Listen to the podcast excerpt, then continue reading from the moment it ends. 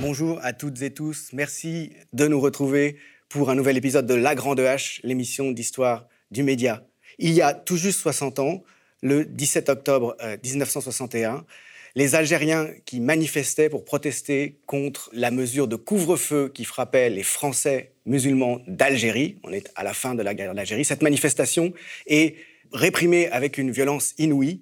La police française assassine des dizaines au moins, on n'a pas les chiffres exacts, de manifestants, elle en blesse beaucoup d'autres, pendant la manifestation, pendant les heures et les jours qui suivent la manifestation, le tout sous les ordres du préfet de la police de Paris, Maurice Papon. On a fait une émission, La Grande H, qui a été consacrée à cet épisode en lui-même. Euh, souvenez-vous, vous pouvez la regarder encore, elle est toujours disponible sur YouTube, avec Emmanuel Blanchard, historien de cette période, et on est revenu en détail euh, sur l'horreur euh, des faits, sur la difficulté aussi d'avoir un bilan complet. Je vous propose aujourd'hui de rencontrer l'historien Fabrice Risseputi. Bonjour Fabrice. Bonjour. Merci beaucoup d'être avec nous pour parler bien sûr des faits eux-mêmes hein, euh, et de cette répression absolument hallucinante commise en toute impunité par la police parisienne, mais aussi pour parler d'un livre que tu as publié récemment qui s'appelle Ici, on noya les Algériens, avec un sous-titre La bataille de Jean-Luc Enodi pour la reconnaissance du massacre policier et raciste du 17 octobre 1961. Autrement dit, il s'agit d'un livre qui raconte la difficulté extrême qu'il y a eu à mettre les faits en lumière, à faire sortir de l'occultation totale dans laquelle ils ont été pris ces événements absolument incroyables et bien peu relouisants euh, pour la France, hein, pour les institutions de la Ve République, pour la police française en particulier. Euh, donc ces euh, assassinats en série de dizaines d'Algériens pendant cette manifestation, au soir de cette manifestation et dans les jours qui ont suivi. Il y a toute une histoire du combat donc pour faire reconnaître les faits. Cette histoire, elle est encore en cours, mais elle a eu un acteur particulièrement important, qui est le héros de ce livre et qui est là euh, dans le sous-titre, donc euh, Jean-Luc Enodi. Fabrice euh, Risseputi est historien. Il s'occupe, entre autres, du site histoirecoloniale.net et s'est spécialisé en particulier dans les recherches autour des disparus de la guerre d'Algérie, des très nombreux Algériens, mais parfois aussi Français, comme Maurice Audin, c'est le cas le plus célèbre, qui ont été torturés ou exécutés sommairement par l'armée française, en particulier pendant la bataille d'Alger de 1957. Et il y a un site euh, sur le web donc euh, que Fabrice Risseputi euh, développe avec Malika Rahal et qui s'appelle milautres.org. Le vrai nom, je crois, c'est des Maurice Saudin par milliers. C'est donc un, travail de recherche qui a pour matière première, je dirais, les archives ou ce qu'il en reste, et évidemment les questions qui se posent, les difficultés qui sont rencontrées, la problématique d'ensemble aussi, est la même que celle euh, que l'on rencontre lorsqu'on veut faire l'histoire sortir de l'ombre qu'aménager la raison d'État, cette histoire du 17 octobre 1961 et donc euh, euh, des assassinats perpétrés en série par la police française. On peut peut-être revenir d'abord un petit peu sur les faits eux-mêmes quand même pour, pour les rappeler à ceux qui nous regardent. Oui, alors tu as rappelé à juste titre que le, 17 octobre, c'est beaucoup de morts, hein, un nombre, on en parlera, qu'on ne peut pas déterminer avec exactitude, mais c'est pas seulement ça. Euh, c'est par exemple d'abord euh, une immense rafle, une des rafles les plus colossales de l'histoire de France, puisque le seul jour du 17 octobre, en quelques heures, la police annonce avoir arrêté, hein, on peut, il faut mettre des guillemets, 11 euh, 500 personnes, hein, sur une manifestation que la police estime à 20 à 30 000, ce qui est vraiment considérable. Donc on voit bien qu'ici, il y a un objectif qui est d'arrêter de détenir et d'interroger les Algériens pour obtenir des informations sur une fédération de France du FLN clandestine qu'il s'agit de détecter et de détruire. Et en ce sens, euh, c'est la même, euh, la même préoccupation qui était celle de Massu à Alger euh, en 1957. il y a une dimension militaire finalement. Bien sûr, et il y a une militarisation de la répression qui est en fait une importation en métropole d'une technique de répression coloniale dont Maurice Papon est un expert.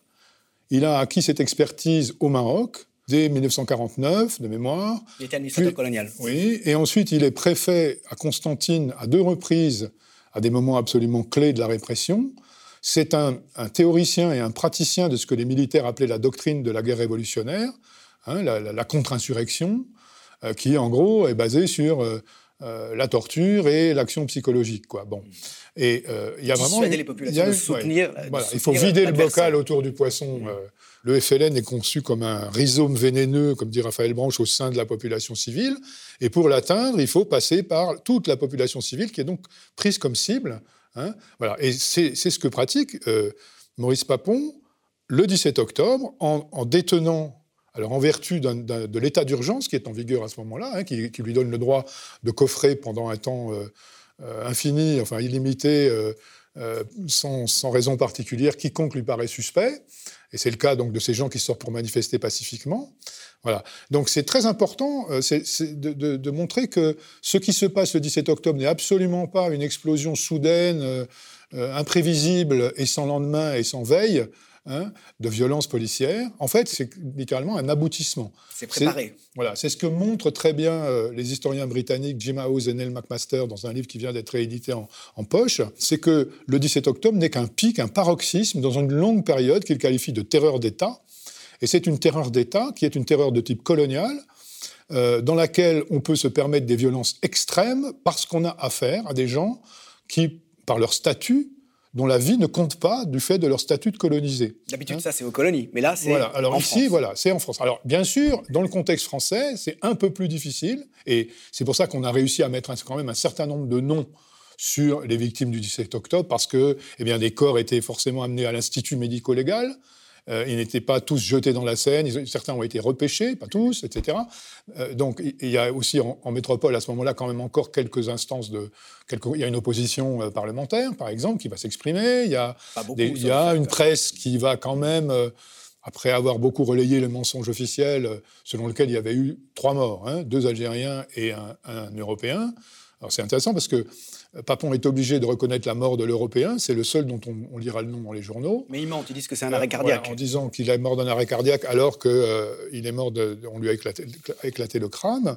Et puis les deux Algériens dont il reconnaît la mort au pont de Neuilly, c'est parce qu'une dépêche de l'AFP euh, a publié la nouvelle dans la soirée et qu'il ne peut pas les passer sous silence. Il aurait probablement passé la totalité des morts sous silence. Bon, alors, vraiment insister sur cet aspect-là des choses. C'est l'actualité de l'historiographie, c'est ça. C'est que on est dans un un aboutissement, un aboutissement de massacre colonial à une époque où l'indépendance de l'Algérie est une euh, certitude. Ce n'est plus qu'une question de date et de modalité. Hein. Et donc, on est à quelques euh, mois des accords d'Évian. Voilà, on, est à, cinq mois, de la fin de la guerre. Absolument. Alors ici se pose la question donc des, des divisions à l'intérieur du pouvoir gaulliste pour arriver à expliquer pourquoi cette violence euh, s'exerce encore à ce moment-là comme ça. Hein. C'est-à-dire que ce crime de masse a été couvert mais euh, donc parce que de toute façon, De Gaulle, euh, même s'il désapprouvait sans doute euh, ce qui s'est passé, considérait que c'était pas, disons, quelque chose de fondamental et que de toute façon, on ne pouvait pas remettre en cause, disons, les institutions pour ça.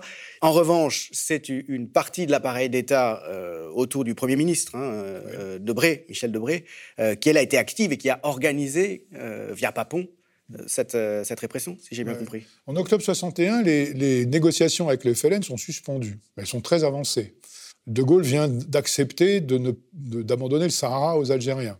Le rêve de négocier avec euh, une autre force que le FLN, qui a été existé, existe encore. Hein. Le, gouvernement français a, fabriqué un, un, parti algérien de toutes pièces euh, à Paris. Bon, mais ça, ça, foire lamentablement.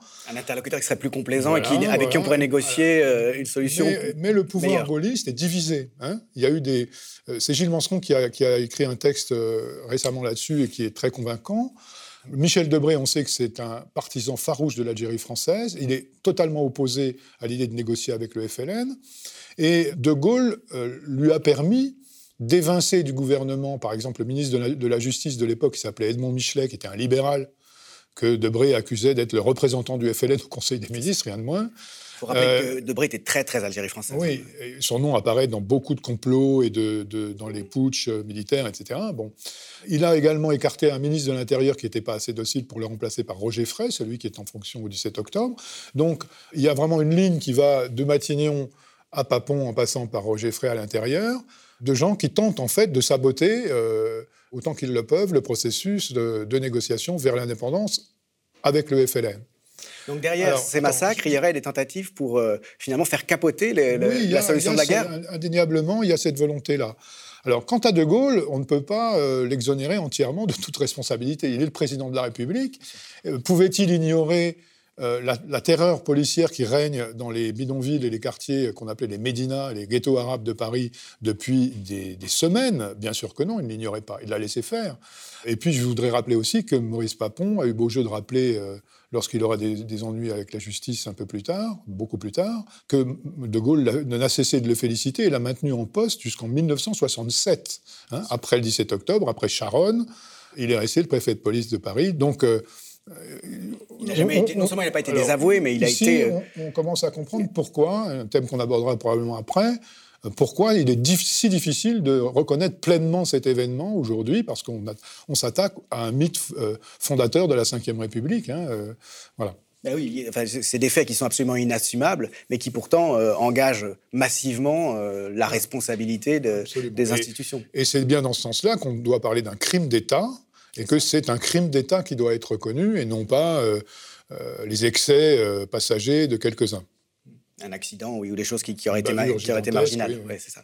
On a parlé de Sharon à l'instant. Quelques mois plus tard, il y a cet événement, la répression euh, de la manifestation euh, à Sharon, qui fait neuf morts à Sharon, cette fois-ci parmi des euh, Français d'origine européenne, hein, essentiellement des communistes. Et c'est là encore toujours donc Maurice Papon qui est, qui est à la manœuvre. Oui, absolument.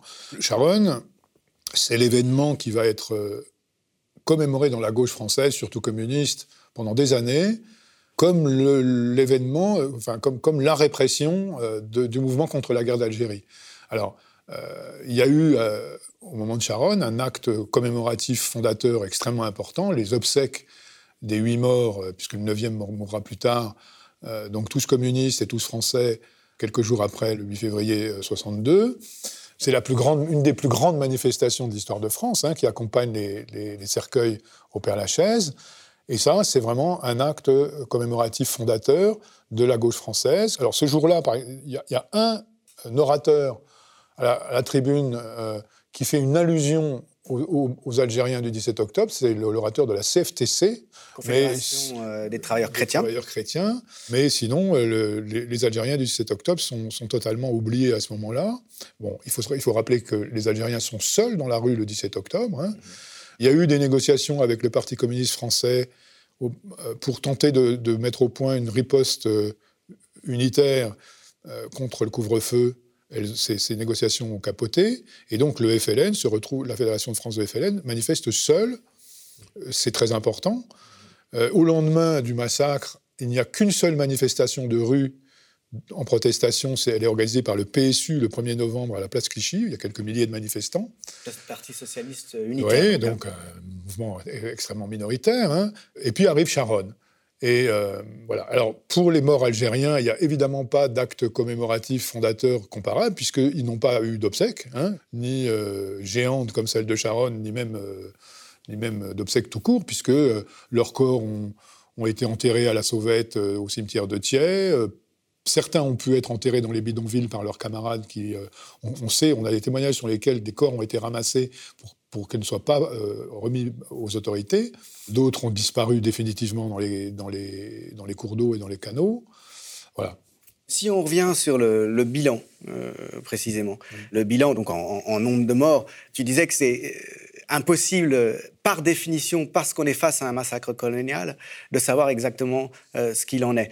Non seulement il y a les, biais, les difficultés euh, que tu évoques à l'instant euh, pour faire ce décompte, mais en plus il y a eu des déportations massives d'Algériens dans les jours et les semaines qui ont suivi vers l'Algérie, dans des camps où certains sont morts aussi. Absolument. quelques jours plus tard, il y a un millier, je crois, de mémoire, d'Algériens qui sont expulsés par avion à Orly. On a fait au moins deux avions. Alors c'est plus que c'est probablement euh, pas un millier. On invite les caméras, les journalistes. Normalement, les Algériens, on les expulse par bateau. Hein, ça coûte mmh. beaucoup moins cher. Là, on les met dans des avions. il y a même, je crois que c'est le Figaro qui publie le menu qui est offert à ces Algériens dans l'avion. Alors c'est un moment où le gouvernement est un peu en, difficulté et donc il montre que il tient à montrer qu'il traite bien ces gens dont on dit qu'ils sont rapatriés dans leur douar d'origine. Alors en réalité, c'est un mensonge. En réalité, lorsqu'ils arrivent en Algérie, ils sont internés dans des camps, dans un des très nombreux camps qu'on appelle des centres d'hébergement, mais qui sont des camps de concentration, hein, euh, où ils rejoignent leurs camarades qui sont déjà très très nombreux, et où on sait que se produisent des disparitions hein, euh, nombreuses. Euh, voilà. Donc c'est un des segments de cette population qui, est absolument impossible à compter. Hein. Voilà. Il faut ajouter à ça qu'il y a immédiatement des destructions d'archives, des falsifications de documents. par exemple, les archives de la brigade fluviale de Paris qui était l'organisme qui repêchait les cadavres quelques jours après euh, dans la Seine, euh, ont mystérieusement disparu. Et il faut ajouter que beaucoup de ces archives, alors aussi policières euh, par ailleurs, ont été, sont restées sous le contrôle de Maurice Papon jusqu'en 1967. Et donc il y a eu, qui a eu le temps de faire le ménage dans ces archives-là. Alors ça nous amène directement à, l'objet du livre, hein, c'est-à-dire cette bataille de Jean-Luc Enaudi à une époque où on ne parlait absolument pas, où le grand public ignorait tout, hein, on peut le dire, de ce qui s'est passé euh, ce mois d'octobre 1961. Euh, Pourquoi est-ce que c'est lui, Jean-Luc Einaudi, donc qui est, le, en quelque sorte, je disais au début, le, héros de ce livre, en tout cas celui qui a porté le désir euh, de connaître la vérité alors, tu utilises le mot héros, c'est le, le, mot qu'a utilisé le grand historien algérien Mohamed Arbi au moment où Jean-Luc Einaudi est mort en 2014. Il a dit qu'il était, un héros moral. Et la formule est, est très juste. Alors, pour résumer en quoi a consisté cet héroïsme, euh, d'abord, il est celui qui produit la première véritable histoire crédible du 17 octobre, qui ruine la version officielle que Maurice Papon pouvait encore soutenir à ce moment-là, qui euh, appuie cette, cette, histoire sur une collecte de témoignages extrêmement étendue d'Algériens, de, de, policiers, de toutes sortes de témoins, qui s'appuie sur les archives auxquelles on, lui on l'a laissé accéder, c'est-à-dire très peu, puisqu'on lui refuse à ce moment-là systématiquement euh, ce passe-droit qu'on appelle la dérogation euh, pour accéder aux archives de la police et de la, justice en particulier. Ça, c'est dans les années 80 Alors ça, il, fait, il commence le travail dans les années 80. Hein. Euh, Jean-Luc Enaudi, c'est un ancien militant révolutionnaire marxiste-léniniste qui abandonne son organisation, enfin qui arrête de militer en 82 et qui devient éducateur à la protection judiciaire de la jeunesse. Ce sont des prolongements de son engagement militant et qui, sur sur son temps libre hein, et à ses propres frais, euh, commence à s'attaquer à des sujets qui sont véritablement des sujets tabous, et notamment de la gauche, et notamment de la gauche communiste dans ces années-là. Et qui ne sont pas traités par les historiens professionnels non plus. Qui, Sont pas, qui sont totalement en dehors du territoire de l'historien universitaire. Le premier travail qu'il fait est très important, il le fait sur l'affaire Fernand Yveton. Cet ouvrier communiste algérien, d'origine européenne, comme on dit, euh, qui euh, a été condamné à mort et exécuté avec l'aval de François Mitterrand, alors qu'il n'avait commis aucun crime de sang. Hein. il avait posé une bombe destinée à saboter l'usine dans laquelle il travaillait, qui ne devait tuer personne, qui n'a pas explosé. Il n'en a pas moins été euh, condamné à mort et euh, exécuté. et cette histoire, hein, je le rappelle au passage, ministre de l'Intérieur de la et République. Il, devait se prononcer sur les demandes de grâce et il s'est prononcé contre la demande de grâce, qui a été décisive dans l'exécution de Fernand Yveton, mais aussi de dizaines de, condamnés à mort algériens hein, sous, sous son ministère. Alors, l'affaire Fernand Yveton, euh, elle est une affaire, est une épine dans le pied, bien sûr, de, de, la République française, mais aussi du Parti communiste, qui avait euh, dissuadé son avocat de le défendre dans un premier temps, etc. C'était un, membre du Parti communiste algérien qui avait rallié le FLN. Ça, c'est le premier travail important de Jean-Luc Enaudi. Il reçoit la caution de Pierre Vidal-Naquet, lui qui n'est historien ni de formation ni de métier. Vidal-Naquet euh, loue son, travail. Son livre ne fait pas beaucoup de bruit. Et ensuite, il s'attaque euh, au 17 octobre. Et alors euh, là, c'est un morceau encore bien plus gros. Hein.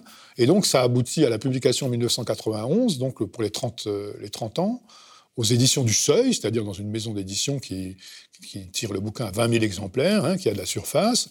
Une de, de référence. Qui reprend le terme qu'avait utilisé Maurice Papon, qui s'appelle La bataille de Paris, 17 octobre 1961. Ce livre euh, est, est, considéré comme un événement à l'époque. Hein. Le journal Libération, par exemple, fait 8 pages euh, pour la sortie du livre, parce que c'est vraiment le premier. Euh, alors, il y a eu des livres avant, hein, notamment celui de Michel Lévin, mais qui, était passé totalement inaperçu et qui avait beaucoup moins de, consistance que celui de Jean-Luc Enaudi. C'est vraiment le premier récit historique crédible, qui contextualise, qui s'appuie sur des sources euh, traitées avec les méthodes historiques. Voilà. L'héroïsme de Jean-Luc Enaudi, c'est pas seulement ça. C'est pas seulement donc d'avoir tout, sans être historien, d'avoir été en fait un pionnier de l'historiographie de la guerre d'Algérie. c'est aussi d'avoir été amené par un concours de circonstances à affronter directement Maurice Papon par deux fois dans, dans des prétoires. Voilà. voilà. Alors ça, c'est encore, euh, euh, c'est l'aspect un peu romanesque quasiment de cette histoire. Hein.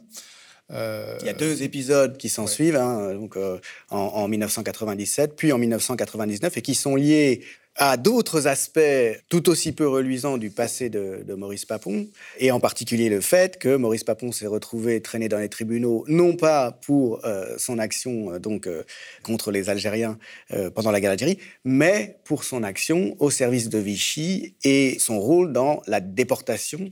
16 ans après qu'on ait découvert que Maurice Papon qui venait de quitter le ministère du budget de Valéry Giscard d'Estaing. Hein, c'est quand même une sommité gaulliste euh, de l'époque. 16 ans après qu'on ait découvert son rôle absolument euh, décisif dans la déportation d'environ 1600 juifs de Gironde vers Drancy, et évidemment puis vers Auschwitz, s'ouvre son procès à Bordeaux pour complicité de crimes contre l'humanité. Alors évidemment, on ne juge, comme disait Pierre Vinal, qu'une moitié de Maurice Papon, sa moitié vichiste. L'autre moitié, elle est nécessairement impossible à, juger puisqu'elle est couverte par l'auto-amnistie que la France s'est, euh, a faite euh, dès 1962. Aucun, aucun fait relatif à la guerre d'Algérie ne peut être poursuivi. Et puis Mais, sur, le fond, c'est aussi parce qu'il euh, y a une protection, enfin ça engage l'appareil gaulliste cette fois-ci. Bien sûr, oui, oui bien Donc l'opposition vichiste-gaulliste ne marche pas dans le cas de Papon. Exactement. les parties civiles juives au procès de Bordeaux, donc de Maurice Papon, à la cour d'assises de Bordeaux, le MRAP également, s'adresse à Jean-Luc Enaudi, qui est l'auteur donc de la bataille de Paris, en lui demandant euh, de témoigner sur l'autre moitié de Papon, alors, dans le cadre de ce qu'on appelle l'examen du curriculum vitae de l'accusé, il faut, connaître, savoir qui on juge. Portrait moral. Voilà, donc euh, voilà. Et leur objectif est bien sûr de montrer qu'il y a une continuité dans le mensonge, la dissimulation, les activités criminelles. Et alors, le Jean-Luc Enaudi, éducateur à la PJJ, qui n'a jamais témoigné que devant des, juges pour enfants, se retrouve euh, dans le procès le plus médiatisé de l'après-guerre en France, avec l'écrasante responsabilité euh, de faire éclater la vérité face à Maurice Papon lui-même. Hein. Il passe deux heures à la barre et il fait le premier événement du procès. C'est le 16 octobre 1997. Euh, il, fige le tribunal. Hein. On raconte que les policiers qui devaient faire le, service d'ordre dans les couloirs sont, rentrent et l'écoutent euh, de façon passionnée. Et c'est le premier, le premier événement. Papon lui-même est complètement estomaqué. Ses défenseurs ne s'attendaient pas à un tel déballage de vérité historique. Parce qu'il révèle tout ce qu'il peut savoir sur. Oui, oui. Alors, il, il, déroule, hein, sans note, bien sûr, toute, son, toute sa connaissance de l'événement. Et alors, le, c'est le 16 octobre, et le 17 octobre, le lendemain, ben, il y a une sorte de libération de la parole journalistique. Dans les milieux informés, c'était un secret de polichinelle, l'histoire du 17 octobre. On savait bien qu'il y avait eu un massacre. Mais là, il y a, on a le droit d'en parler. Et donc, la presse euh, française, audiovisuelle, etc., internationale, euh, fait sa C1 sur euh, le massacre oublié du 17 octobre 61. Donc c'est un moment très important de, pour la diffusion dans le grand public hein, de, de la connaissance qui commence à, se faire sur cet événement. Et alors ça n'est que le premier épisode, puisque, deux ans plus tard, très étrangement à première vue, Maurice Papon décide d'attaquer Jean-Luc Enaudi en diffamation. Bah, il croit encore que les institutions d'État vont le couvrir. Oui, et puis il est, il est, alors là, il est en appel de sa condamnation à 10 ans pour complicité de, de crimes contre l'humanité, et il lui faut absolument essayer d'alléger son dossier en vue de, l'appel. C'est vraiment ça la raison profonde. Évidemment, il avait eu l'occasion euh, d'attaquer Jean-Luc Enaudi en diffamation des milliers de fois depuis des années, et d'autres aussi, hein, il ne l'a jamais fait. C'est bien pour ça qu'il le fait. Alors, il, attaque une phrase euh, publiée dans Le Monde qui dit que sous ses ordres a été commis un massacre. Et alors là, il y a euh, le procès de 99, euh, donc devant la 17e chambre correctionnelle de Paris, qui juge les affaires de presse. Procès de Jean-Luc Hénaudi, donc, hein, sur plainte de Papon. Maurice Papon qui attaque Jean-Luc Hénaudi, donc le, falsificateur de l'histoire qui s'estime diffamé par celui qui a, euh, qui a dit la vérité. Quoi, hein.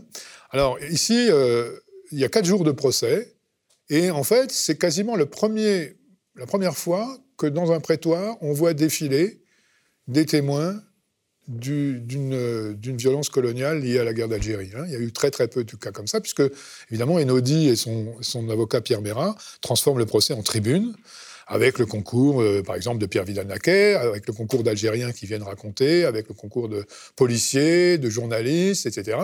Et euh, le, procès aboutit à la relaxe de Jean-Luc Enaudi, et le procureur, dans son réquisitoire, admet qu'on puisse parler à, bon droit de massacre. Et c'est la première comment dire, prise de position officielle euh, sur la question de, depuis 1961. C'est une décision de justice. Hein. C'est le pouvoir judiciaire qui, euh, qui émet un verdict à ce sujet. Euh, et il y a donc il y a indépendance de fait entre, entre pouvoir judiciaire et, pouvoir exécutif, et pouvoir d'État. Là, en tout cas, on, le, on, peut le constater sur ce point, à ce moment-là. Et alors, il y a d'autres héros, j'allais dire, dans cette affaire, mm. euh, qui sont intervenus euh, aux deux moments, d'ailleurs, 1997 euh, et 1999, qui sont mis aussi en scène dans, ton livre, ce sont les archivistes. Alors ça me tient particulièrement à cœur parce que ce sont d'anciens élèves de l'école des Chartes. Il se trouve que je suis passé par l'école des Chartes. Et ce sont des héros aussi tous les deux. Brigitte Lenné, qui est malheureusement disparue aujourd'hui, et puis Philippe Grand, parce que contre leur hiérarchie, euh, ils ont fait prévaloir euh, une loi supérieure, je dirais, euh, sur des règlements, sur des lois subsidiaires, pour faire émerger la vérité que l'État continuait à tenter d'occulter dans cette affaire.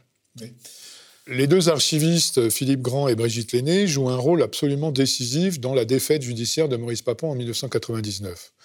Toutes deux témoignent, l'une oralement et l'autre par écrit, à la demande de Jean-Luc Enaudi, que dans les archives dont l'accès est refusé à Jean-Luc Enaudi, alors qu'il est autorisé à d'autres, ce qui les scandalise déjà dans un premier temps, dans ces archives judiciaires dont ils ont la charge, qu'ils connaissent très bien, se trouvent des preuves d'un massacre, c'est-à-dire du fait qu'il y a eu infiniment plus de victimes que les trois, euh, ou deux ou trois euh, reconnus par Maurice Papon.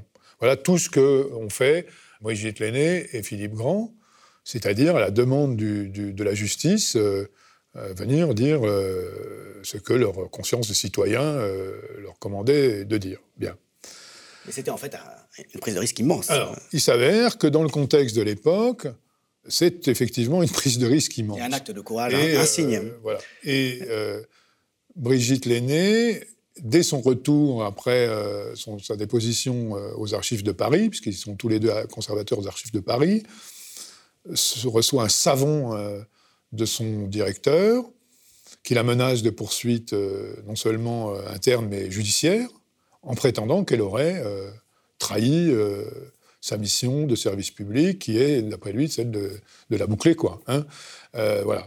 Et chose extraordinaire, ces deux archivistes vont être victimes d'une sorte d'interdiction professionnelle déguisée, de sanctions euh, internes déguisées. Hein. Alors le, directeur des archives tente de les faire partir, il n'y arrive pas, mais ils vont pendant six ans euh, être enfermés dans un placard, être euh, interdits de travailler. Placardisé.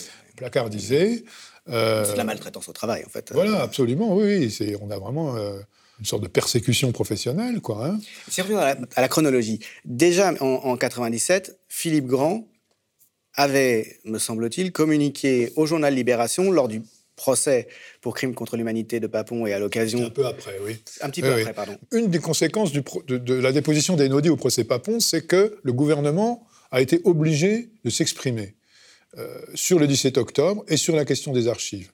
Et à ce moment-là, Catherine Trottmann, qui est ministre de la Culture en charge des archives, commet l'imprudence d'annoncer qu'elle ouvre les archives sur le 17 octobre. Mm. Or, on est en pleine cohabitation. Il y a Jacques Chirac à l'Élysée, Lionel Jospin à Matignon. Et Trottmann raconte dans ses mémoires qu'elle reçoit euh, immédiatement un coup de téléphone furibard de Jospin, qui a dû se faire remonter les bretelles par Chirac, euh, lui disant Mais qu'est-ce que tu racontes euh, C'est pas comme ça qu'on va faire du tout, etc. Parce que la gaulliste autour de Chirac. Au même, moment, au même moment, Assouline, qui veut prendre aussi la ministre de, de, de la Culture au mot, se rend aux archives de Paris, rencontre Philippe Grand et lui dit, ben, il paraît que les archives sont ouvertes, vous pouvez me montrer.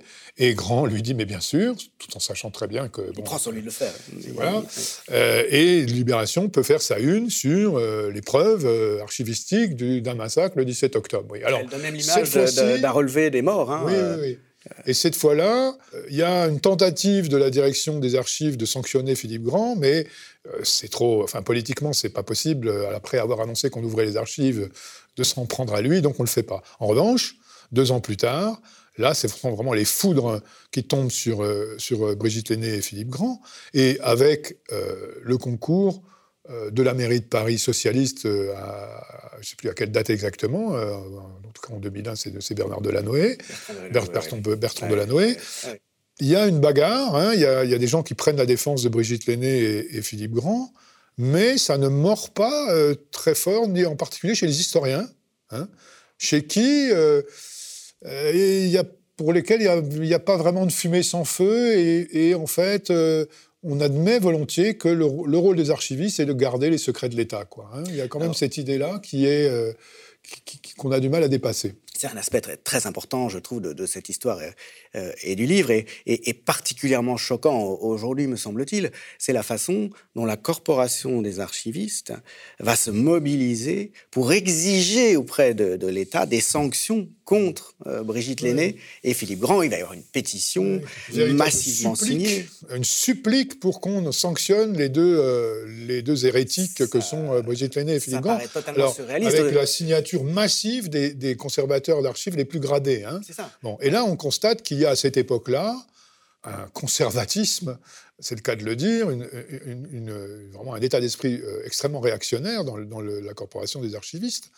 Euh, qui se sent euh, menacé hein, dans son existence même par ce, simple fait qu'on a rappelé tout à l'heure et qui est pourtant quand même particulièrement anodin. C'est-à-dire que la corporation colle finalement à la raison d'État, euh, et demande à ce que l'on sanctionne euh, ceux de ses membres euh, qui ne se conforment pas à la raison d'État, quand bien même elle couvre en fait des faits absolument criminels et, inouïs. Bien sûr. En, réalité, si, l'aîné et Grand vont témoigner, c'est parce qu'ils ont constaté qu'on discriminait de façon scandaleuse Jean-Luc Enaudi. On lui refusait l'accès à des archives qui, qui, devenaient des preuves judiciaires dans le procès en question, puisque elles existaient, ces preuves et, alors même qu'on autorisait certains historiens ayant montré patte blanche à consulter les mêmes archives. Donc euh, vraiment. Euh, Parce qu'on sait que eux, ils, ils diront pas euh, ce qu'il faut pas dire. Quoi. Ces deux archivistes, Brigitte Lenné et, Philippe Grand, ils avaient déjà eu des, des problèmes. Ils étaient, il y avait déjà eu des tensions avec le, directeur des archives à propos de l'élimination, pour des raisons économiques, hein, pour, pour, des raisons de manque de place, de certaines séries archivistiques qui en fait pouvaient avoir un intérêt politique, historico-politique majeur.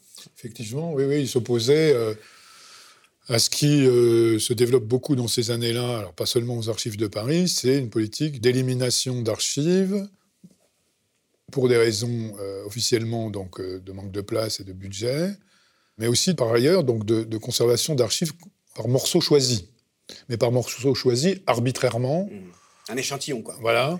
alors, il y a quelques exemples fameux. Donc, on sait que sous ce directeur des archives de Paris, euh, les archives de, relatives aux, électeurs du 5e arrondissement euh, de Tibéri euh, ont disparu. Certaines archives relatives aux frais de bouche du maire Jacques Chirac de Paris ont disparu. Alors qu'il y avait eu un scandale financier. Hein, oui, et on sait également que alors Philippe Grand et Brigitte Lenné ont, réussi à éviter que ne soient passés au pilon les archives concernant la spoliation des Juifs pendant l'occupation. Pendant et des archives sur lesquelles on, a ensuite travaillé la commission Mattei, qui s'est occupée des réparations, enfin des restitutions de, biens euh, aux juifs spoliés. Hmm. Donc il y avait déjà un contentieux, bien sûr, ils étaient déjà considérés comme les, moutons noirs de, des archives de Paris. Et euh, c'est une explication également à la, vigueur des sanctions dont ils ont été l'objet, des sanctions déguisées, hein, puisqu'elles n'ont jamais eu, rien eu d'officiel. Alors, les, choses, euh, tout ça est assez consternant quand on, quand on y réfléchit bien, pas très flatteur pour euh, disons pour les archivistes en tant que, profession, les choses ont quand même beaucoup changé. Hein, Absolument. Là, on, a vu avec beaucoup, beaucoup de satisfaction. Oui, on a vu avec beaucoup de satisfaction une promotion euh, d'élèves euh, conservateurs se, baptiser Brigitte Lenné. En, produisant un texte explicatif extrêmement juste et disant que Brigitte Lenné avait selon ses élèves, sauvé l'honneur de la profession. Et puis, je dirais par exemple, très récemment, dans la bagarre euh, qui a eu lieu et qui continue d'ailleurs euh, avec le gouvernement actuel sur la liberté d'accès aux archives publiques. L'association des archivistes français, qui est une association très importante et euh, représentative, a été en pointe et on voit bien qu'elle ne considère pas ou plus que le rôle des archivistes sont d'être des gardiens dociles des secrets de l'État. Mmh. C'est ça. Alors que le rôle même de cette association à l'époque avait été, euh, euh, inverse. Un, peu moins, oui, un peu moins au point qu'elle se trouve en contradiction, euh, d'ailleurs, à l'époque, avec une intervention de l'Association internationale des archivistes. Alors, Philippe Grand et Brigitte Lenné reçoivent des tonnes de soutien de, internationaux, d'archivistes et d'historiens, de chercheurs qui ont eu affaire à eux, notamment à Brigitte Lenné et dont, dont, ils louent les qualités, quoi. Hein. mais en France, ils sont mis au, banc de la profession, véritablement. Puisqu'on est sur ce, thème-là, avant d'en revenir euh, aux, événements du 17 octobre et à leur portée euh, euh, actuelle, je voudrais quand même qu'on dise un petit mot, puisqu'il en est question à la, fin du livre, sur la politique des archives euh, des gouvernements Macron. Euh, ça, c'est une question qui est d'une actualité brûlante. On peut peut-être commencer en rappelant qu'à la Grande Hache, on avait reçu Raphaël Branche à l'époque, euh, il y a trois ans, où le président Macron s'était rendu, et c'était un événement majeur, auprès de Josette Audin, donc la veuve de Maurice Audin, enlevée par les parachutistes français à Alger en 1957, assassinée, son corps disparu, et un scandale qui s'ensuit, euh, une recherche de la vérité emmenée notamment par Pierre Vidal-Naquet, jamais de reconnaissance par l'État euh, de ce crime et de cette disparition, jusqu'à ce que donc euh, Emmanuel Macron, finalement, dans une logique un peu de disruption, disait bah oui, on va le reconnaître, et de façon spectaculaire, donc aille demander pardon même, accompagné d'historiens de la guerre d'Algérie, dont Raphaël Branche d'ailleurs, qui était notre invité, à Josette Audin. Et Macron avait annoncé à cette occasion qu'il allait ouvrir les archives pour qu'on puisse faire la lumière sur les disparitions. Ça te concerne tout particulièrement, puisque l'un de tes champs d'études euh, euh, majeurs, c'est de justement retrouver euh, ces, disparus. Or, pour ce qui est de cette ouverture des archives, on l'a vu à l'épreuve du temps, donc ça c'était une annonce qui a été faite il y a trois ans, et eh bien à l'inverse, et en même, c'est pas seulement en même temps pour le dire à, la Macron, mais à l'inverse de ce qu'il avait annoncé, de ce qu'a annoncé Emmanuel Macron, les archives se sont fermées au contraire. Mm. Est-ce que tu peux revenir un petit peu là-dessus? Avec cette, euh, ce constat de, la puissance de la propagande gouvernementale, puisque moi, je ne enfin, je suis pas le seul, hein, euh, historien, quand on est interrogé par beaucoup de journalistes français ou étrangers, on commence par nous dire alors, est-ce que vous êtes content de l'ouverture des archives par Macron? Bien, alors en réalité, ce qui s'est passé, mon analyse, c'est que, euh, en dépit donc de ces annonces de transparence, d'ouverture, etc., il y a un lobby sécuritaire extrêmement puissant au sein de l'État français qui a fini par gagner une bataille pour viser à, à rendre incommunicable un certain nombre d'archives. Bon. Alors ça s'est passé en plusieurs temps. Il se trouve que sous Sarkozy en 2011 a été prise ce qu'on appelle une instruction euh, euh, générale euh, interministérielle, 1300, demandant cette chose assez extraordinaire que tous les documents tamponnés secret, défense, alors même qu'ils étaient, étaient devenus communicables selon la loi de 2008, puisque pour ces documents-là, la loi en vigueur dit que tout est communicable après 50 ans, tamponné secret défense ou pas. Eh bien là, il s'agissait euh, de demander aux archivistes de euh, ne pas communiquer tout ce qui était tamponné secret défense dans l'attente d'une éventuelle déclassification de ces documents par le ministère versant. Alors, c'était tellement euh, ubuesque comme demande, ça concerne des millions d'archives dans, beaucoup de centres d'archives en France, notamment ceux de la Défense, mais pas seulement, qu'en fait cette euh, instruction n'a jamais été euh, appliquée véritablement. C'est en 2019 qu'il y a eu une crispation sur la question et que on a appris en décembre 2019 que les archives de la Défense à Vincennes étaient quasiment fermées parce que on avait exigé qu'elles appliquent cette instruction prise sous Sarkozy en 2011. Bon, alors ça a provoqué un tollé chez les chercheurs, mais aussi chez les archivistes, à qui on demandait de faire quelque chose d'une absurdité euh, patente. Et, euh, alors je, résume, un recours euh, a été déposé au Conseil d'État, qui a abouti à ce que le Conseil d'État dise mais cette instruction ne peut pas être considérée comme supérieure à la loi, qui dit tout est communicable après 50 ans. Et là, ce lobby sécuritaire, euh, donc euh, ministère des Armées, services de renseignement, etc., est, tout de même parvenu à ses fins en faisant voter le 2 juillet dernier, 2021, euh, un article de loi perdu dans une loi sur le terrorisme qui, en fait, donne la possibilité à l'État, mais en particulier au ministère des Armées et au service de renseignement, de décider que des documents sont, alors même qu'ils ont dépassé les délais de communication légaux, euh, resteront incommunicables à leur discrétion. Hein. et ça, donc c'est une bagarre qui continue. Hein, euh. Il y a une bagarre qui a été euh, menée euh, à la perspective de l'adoption de, de, cet article par une association d'historiens et d'archivistes. Hein. Oui, absolument, par l'association Maurice Audin également. Mais là, il y a vraiment, à mon avis, une prise du pouvoir. Alors, ce qui est particulièrement frappant tout de même, c'est l'absence totale de la ministre de la Culture, Madame Bachelot, dans ces débats. il y a eu des débats extrêmement importants, notamment au Sénat, mmh. sur cette question. Mmh. Le ministère de tutelle des archives a été inexistant on n'a entendu que le ministère des Armées. Et à mon avis, c'est une véritable prise de pouvoir sur les archives publiques de, euh, cette euh, fraction sécuritaire euh, quelque peu paranoïaque de l'État français c'est quand même assez inquiétant parce que ça va dans, le sens d'une impunité éternelle, finalement, en tout cas de, l'absence de droit de regard à jamais. Bien sûr, c'est une atteinte à un droit démocratique fondamental, puisque le droit des citoyens à savoir ce que l'État a fait en leur nom est, un droit euh, essentiel, bien sûr. Et on peut noter quand même au passage que ça se fait par le biais d'une législation antiterroriste, comme, euh, très souvent ce, genre de choses. Si on en revient euh, quand même à, l'objet historique principal, qui est donc ce massacre perpétré par la police française, parisienne en l'occurrence, le 17 octobre et les jours qui ont suivi, les semaines qui ont suivi, euh, tout au long du mois d'octobre en fait, parce que ça avait même commencé un peu avant, comme euh, nous l'ont appris euh, les historiens. Il n'y a pas de moment de commémoration, il n'y a pas de mémoire de la gauche qui s'est construite autour de cela, comme tu le rappelais, inversement par rapport à la situation autour de Charonne, hein, comme moment mémoire, moment objet de mémoire. Comment est-ce que les choses vont, se développer désormais? On sent bien, ne serait-ce qu'avec la réception de ton livre, hein, euh, euh, qui est quand même euh, évoqué fréquemment, je pense, hein, qui est très visible, qui va l'être, en tout cas on l'espère, il y a une sorte de, réveil, en quelque sorte, autour de, cette question? Oui, alors bon, il y a l'effet du 60e anniversaire hein, qui joue, évidemment, mais moi je constate en fait qu'il y a une actualité du 17 octobre 61 qui, qui se renouvelle sans cesse et qui n'a probablement jamais été aussi forte que euh, ces derniers temps.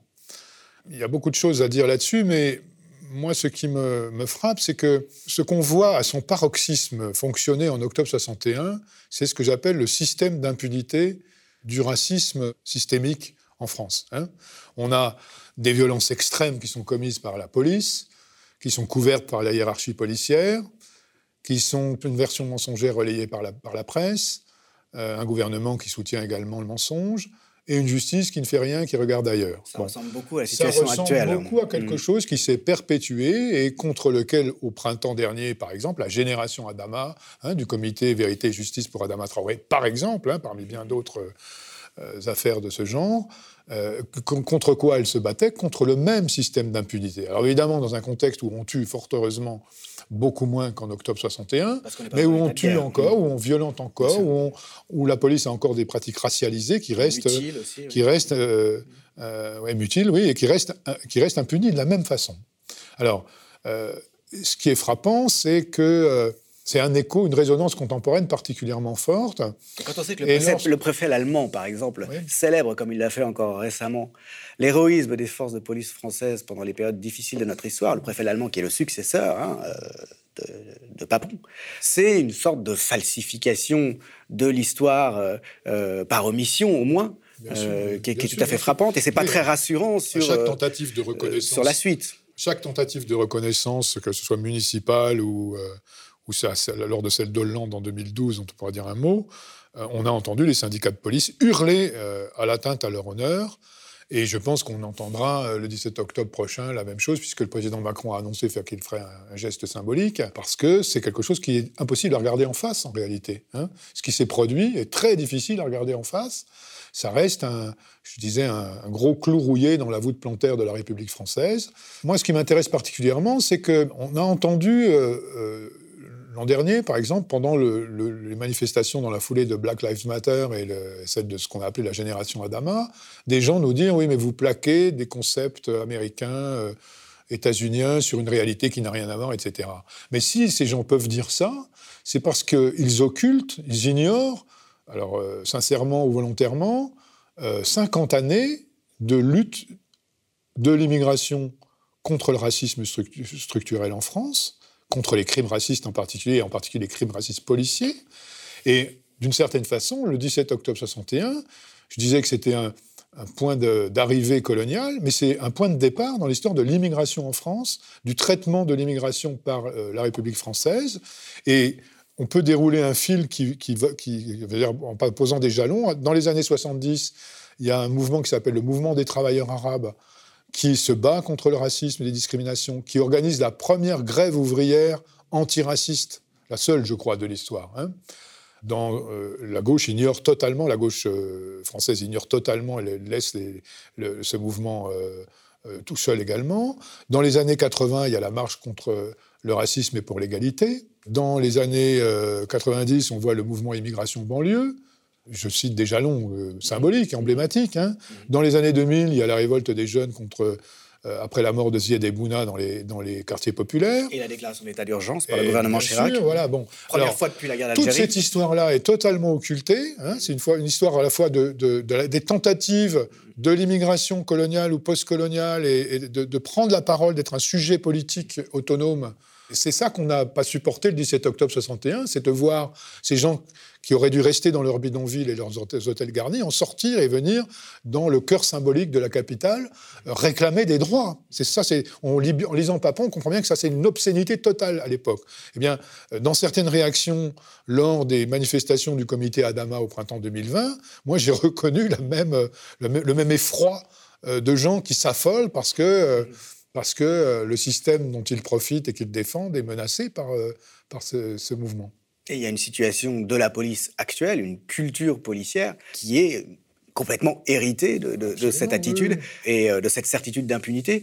Effectivement, ça va être intéressant de voir comment le gouvernement va pouvoir, puisque Macron, en préconisation, en reprenant les préconisations du rapport Stora, c'est ça, hein, devrait proposer quelque chose pour la commémoration comment est-ce que face à des syndicats de police qui sont plus radicalisés que, jamais, hein, qui réclament l'impunité officiellement hein, Qui sont d'ailleurs euh, bien moins pluralistes qu'ils ne l'étaient en octobre 61. En, octobre 61, il, y avait, il y avait des représentants syndicaux communistes euh, de gauche dans la police française. Ceux qui ont d'ailleurs souvent donné l'alerte et, témoigné de l'horreur de ce que, que certains de leurs collègues avaient fait.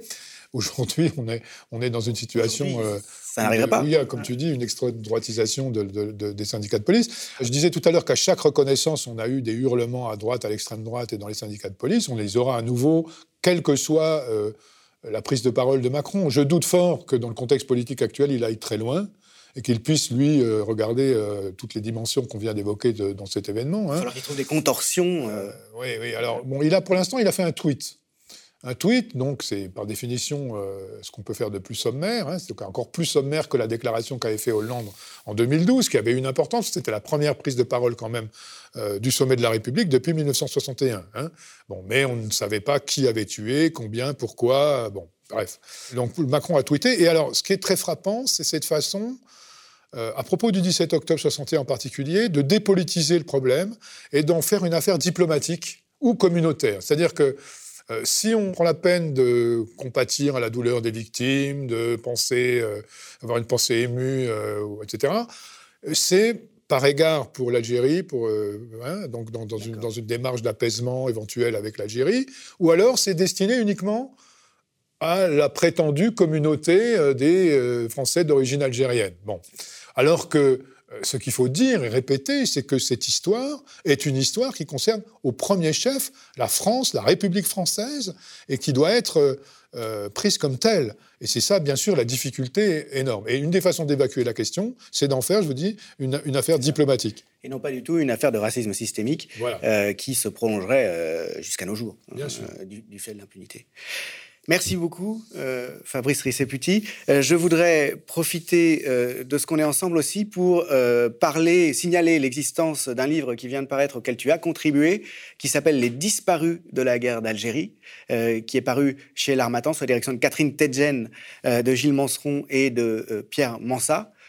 toujours donc sur ces questions dont tu t'occupes particulièrement avec les recherches dans les archives autour des gens qui ont disparu pendant la guerre d'Algérie. Ce livre, donc, ici, On noya les Algériens, la bataille euh, de Jean-Luc Enodi, reprend à la fois l'histoire du 17 octobre et l'histoire des difficultés euh, qui ont été rencontrées pour en faire l'histoire, parce que les enjeux sont toujours absolument contemporain. Le livre, finalement, nous rappelle qu'il y a des domaines dans lesquels l'histoire est peut-être une chose trop sérieuse pour être laissée seulement aux historiens professionnels. C'est un historien militant, comme euh, le disent parfois les historiens professionnels avec mépris, euh, qui a mis en avant des faits absolument capitaux euh, pour notre histoire pardon, et pour le présent.